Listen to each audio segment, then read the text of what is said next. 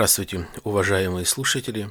Александр, Саратовская область, город Балакова. Очередной подкаст номер 81.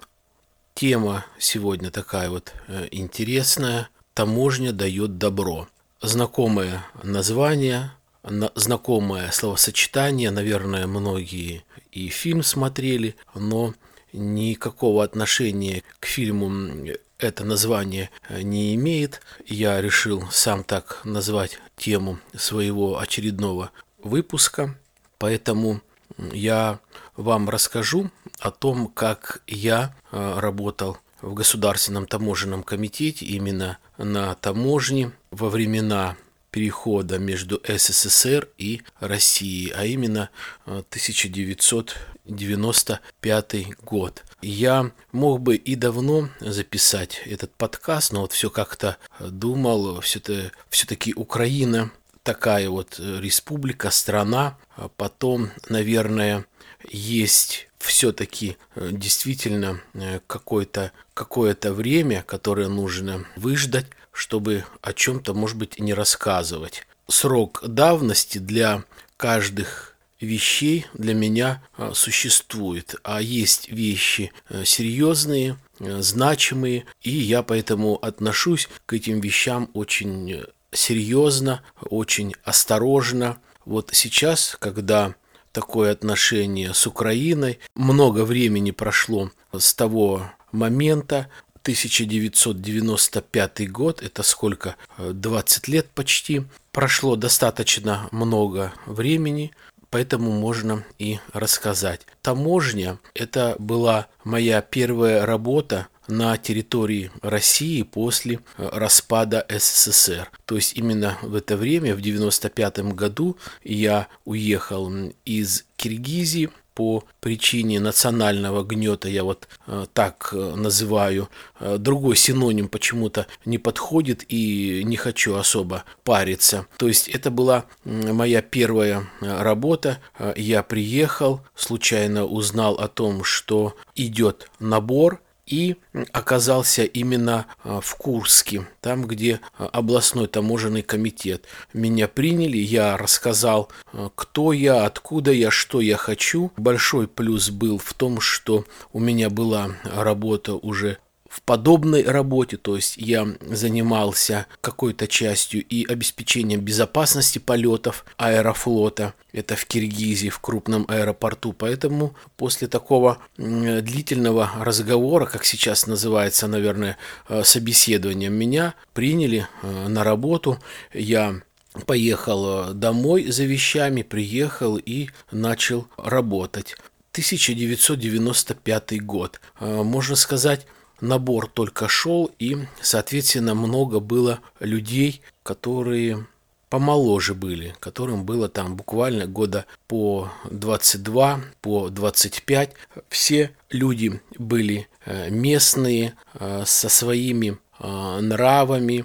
Это совсем другое государство, я имею в виду Россия и Киргизия, менталитет другой, другое воспитание, другое понимание некоторых вещей и так далее. Но, честно сказать, я очень легко а, адаптировался в коллективе. Большое спасибо одному парню а, местному, он где-то как-то мне помогал, а, много рассказывал и как-то с первых дней стал моим другом. Мы с ним очень долго ходили в одну смену на таможенном посту. Кто, наверное, может быть, не понял, я сразу э, скажу, что речь идет, естественно, о Российской Федерации, то есть таможня была российская, а граница была э, украинская.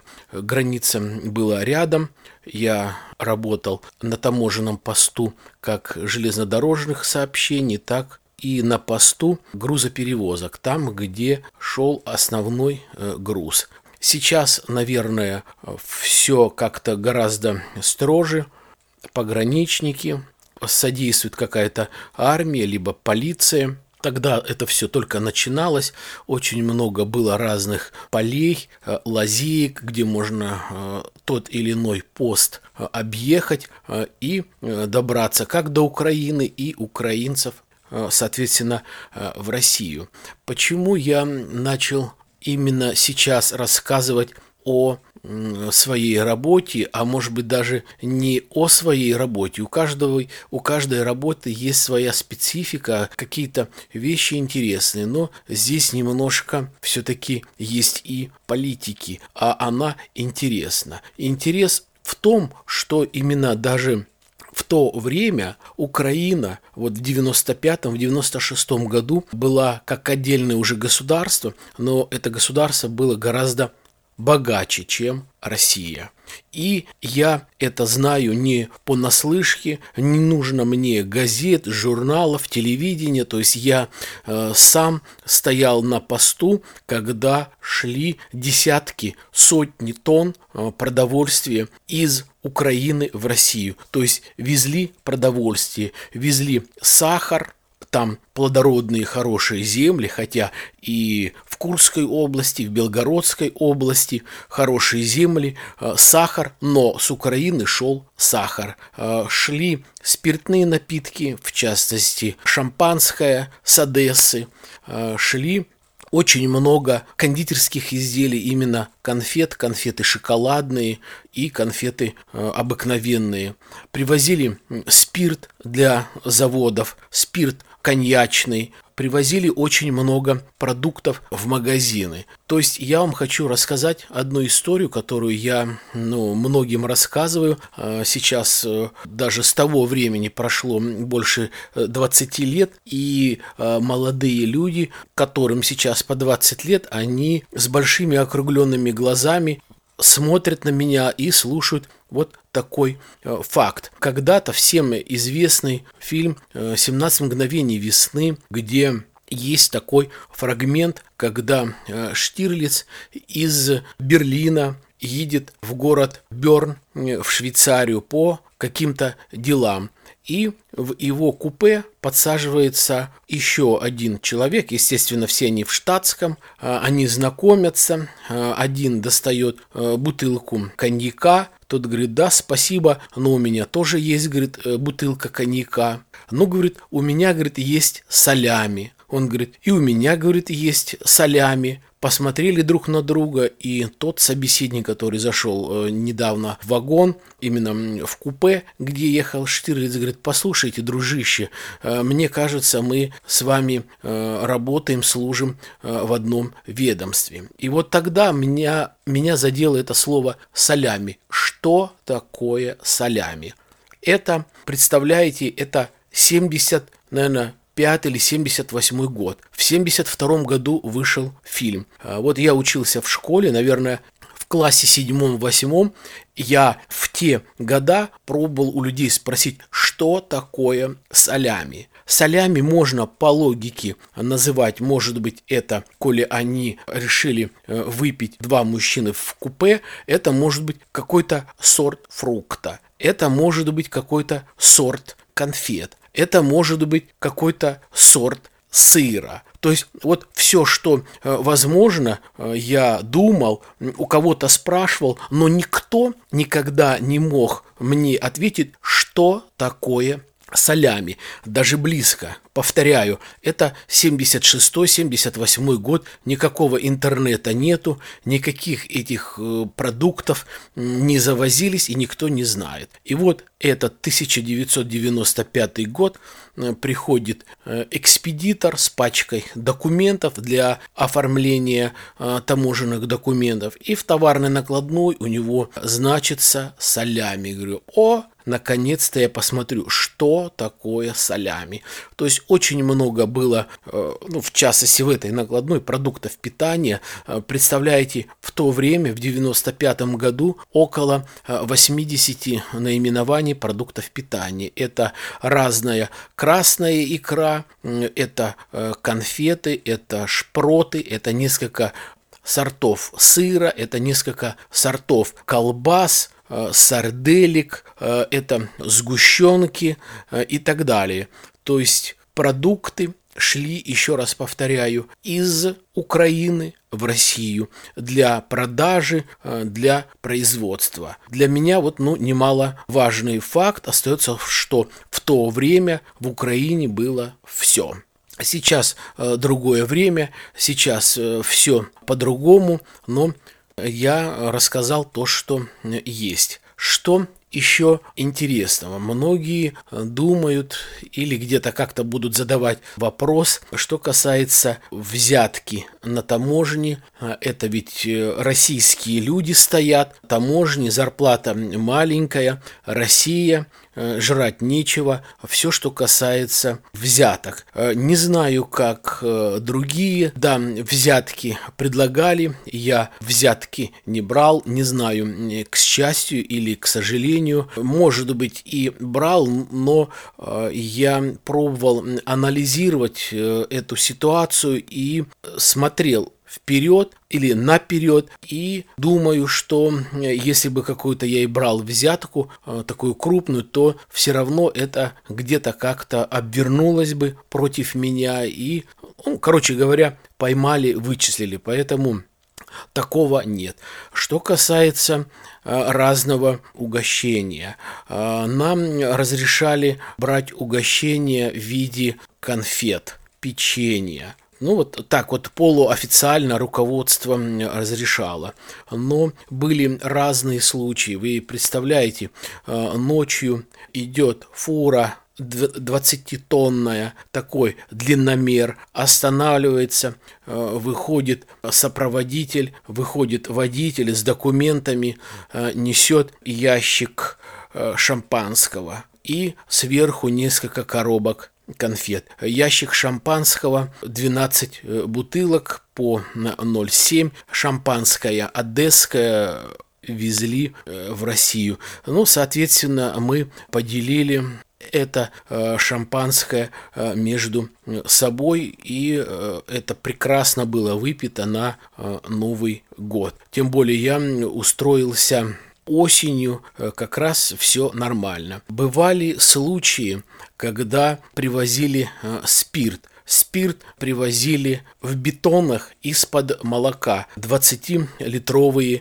бетоны. Э, бетоны не опечатаны, то есть это сейчас все опечатывается, как говорится, вскрыл пломбу, несешь ответственность, нужно будет составить акт, почему ты вскрыл ту или иную емкость, неважно, это будет бетон, либо какая-то канистра, либо цистерна, то есть должны были основания. Здесь стоит, э, едет грузовая открытая машина, в грузовой бортовой машине стоят штук 10 или 15 канистр коньячного спирта. А я думаю, вы понимаете, если взять банку трехлитровую, 3 литра, это же не говорит о том, что будет она полная. А там есть, наверное, еще грамм 150 лишнего, когда банка трехлитровая будет полная.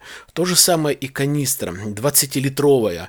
А, соответственно, 20 литров спирта это а, ну, не есть полная канистра. Тем более, что я уже не помню суть, можно по-разному считать килограммы либо литры. Удельный вес а, спирта он другой от воды. Спирт легче. И вот эти канистры 20-литровые, они были э, открыты, э, ну, не, защелка, они открываются, то есть э, сотрудник приходит и смотрит, что там действительно это или, там, или спирт, или свинец, или какой-нибудь там другой химический элемент, состав. И прям вот брали пустую бутылку, тогда не было пластиковых бутылок, обыкновенная бутылка, брали вот полностью утопляли ее в бетоне и набирали спирт. Кто сколько хочет. Пол-литровую бутылку бери две, бери три, бери четыре. То есть завод-изготовитель специально наполнил эти канистры полные, лишь для того, чтобы э, действительно пройти все вот эти таможенные посты и уже э, сколько нужно, допустим, там 300 литров, либо 200 литров реально довести до завода. Э, я вам серьезно говорю, такое было. Э, нам нас могли проверить ночью, нас могли проверить утром. А, мы идем э, на работу с сумками, в сумке имеется еда, и нас могли э, проверить, когда мы возвращаемся с работы, что у нас в сумке. И, соответственно, если бы лежали эти э, бутылки спирта, то была бы какая-то проблема. Что мы делали? Ну, естественно, каждой ночью по чуть-чуть попробовал этого коньячного спирта, буквально взяли э, грамм, может быть, 30, 40, 50, разбавили водой, была закуска, потихоньку попробовали, чтобы ночью не, чтобы утром при сдаче дежурства не было э, никаких нареканий, чтобы было э, все э, нормально. То есть пробовали. Остальные бутылки мы засовывали в разные места на улице, у каждого была своя заначка, и потом как-то потихонечку переносил э, домой. Может быть, в маленьких бутылках, в карманах.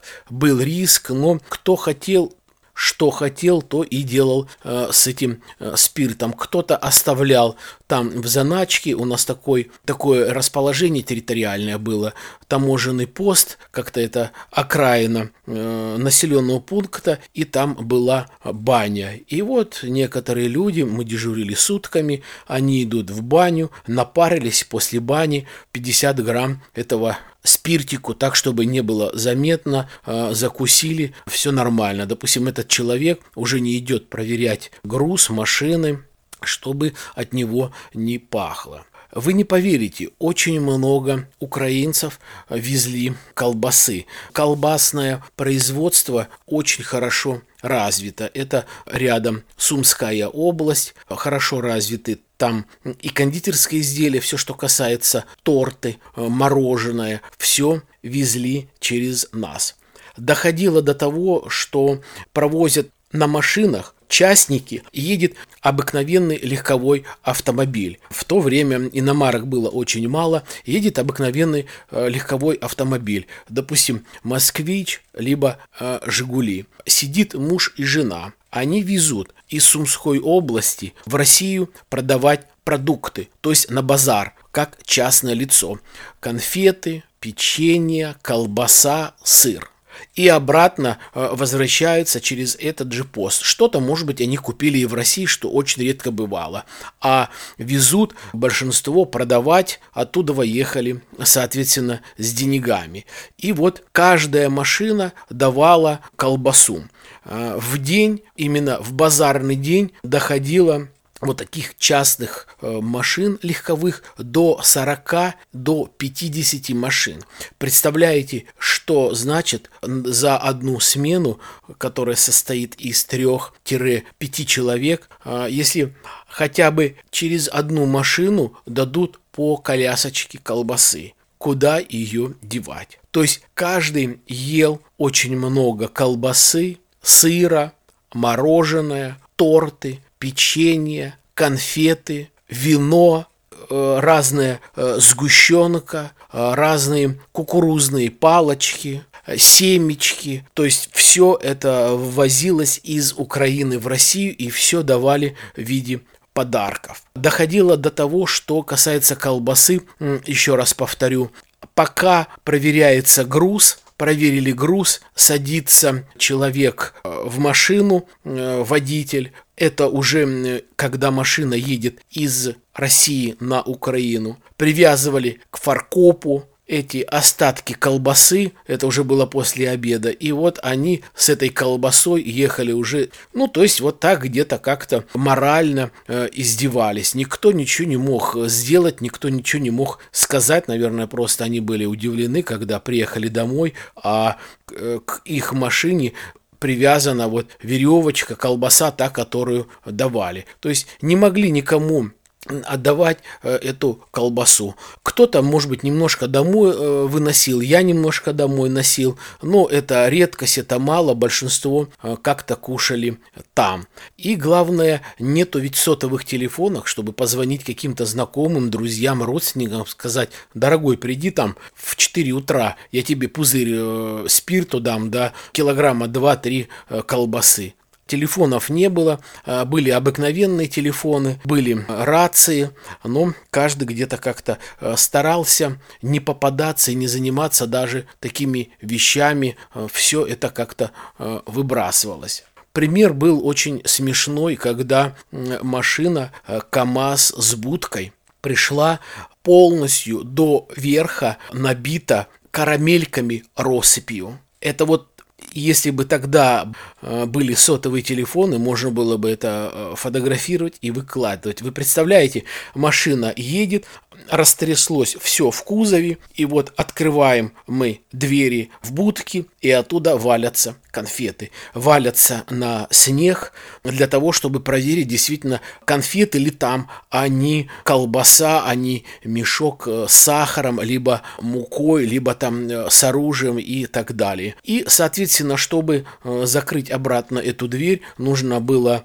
как-то это место, хотя бы там немного лопатой, либо ладонью расчистить, чтобы закрыть эту дверь. Получалось так, что я в то время припер домой, я жил у тещи, э, целую сумку э, вот этих конфет, и они карамельки, э, какие-то вот сосунчики такие, типа леденцов, что ли. Вот полная сумка, это где-то ведро, наверное, вот маленькое ведро, килограмм 5-6 приблизительно. То есть вот сколько можно было люди, ну, дома, где я жил, кушали эти обыкновенные карамельки. Вот было такое. Сейчас, конечно, все строже, все по-другому. Ситуация, в общем-то, она известна, а тогда эта ситуация была, конечно, комическая. Комическая в том, что, еще раз повторю, в России ничего не было очень было плохо с продуктами. Само собой, разумеется, я вот не говорил, но сейчас скажу, везли э, разные булочки, везли хлеб, просто потому, что там 15 километров от российской границы Украина, и там хлеб пекли лучше. Конфеты были вкуснее, водка была мягче торты были вкуснее. А очень много разных вещей. Украинские э, сорочки, дешевенькие платья, халатики, трусы, носки – перчатки. То есть все это э, люди в частном порядке на своей машине грузили прицепы утром ранним, субботу, воскресенье в 5-6 утра, вывозили дальше. И 30 километров был другой город. Они занимали места, и все это продавалось. И все это действительно реально продавалось. Люди заказывали инструмент для огорода. Это лопаты, тяпки, вилы, черенки. Вы не поверите, это же вот я сейчас э, смотрю, но это было. Это было не месяц, не два и не три. Это было, наверное, года три, пока вот более-менее начало какое-то производство работать в России. Привозили галоши, привозили шнурки, привозили валенки, привозили крем для бритья, привозили детский крем, привозили э, шампуни, привозили мыло, то есть было все. Там было все, оттуда вывезли, у нас ничего не было. Об этом сейчас вы нигде не узнаете, сейчас вы об этом нигде не прочитаете. Сейчас вам об этом никто не скажет и не расскажет. Поэтому иногда заходите ко мне на сайт, иногда слушайте мои подкасты. А, мои подкасты, еще раз скажу, кто, может быть, недавно слушает, а, я не собираюсь пересказывать ту информацию, которая сейчас предоставлена а, в разных средствах массовой информации, там по телевидению, в газетах, в журналах, на радио. То есть тупо, как некоторые подкастеры берут и рассказывают, какой вышел iPhone 6, как сравнить его с iPhone 5 или а, разные диагонали телевизоров и так далее и тому подобное. Все это можно прочитать, найти в интернете, но та жизнь, которая была с нами 20 лет назад, может быть, с родителями, которые столкнулись, к великому сожалению, с такой жизнью.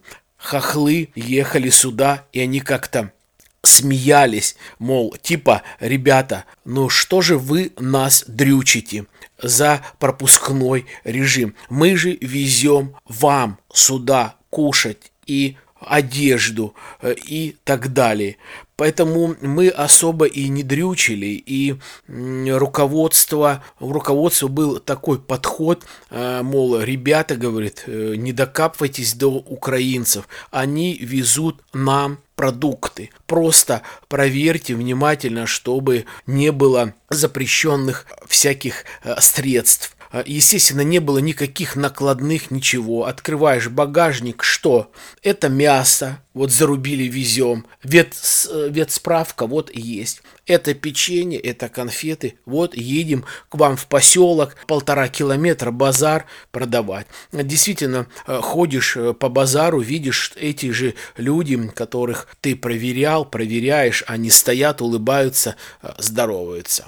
Я никогда не наглел, я никогда не борзел на базаре. Еще остановлюсь, спрошу, как дела, поздороваемся, пожмем друг другу руку, все было нормально. Не было никакого э, национального гнета, но уже тогда где-то как-то небольшое вот это недоверие, какая-то злоба, она потихонечку появлялась. Появлялась, наверное, потому что начали люди задавать вопросы, почему мы вывозим, и, может быть, это стоит других денег.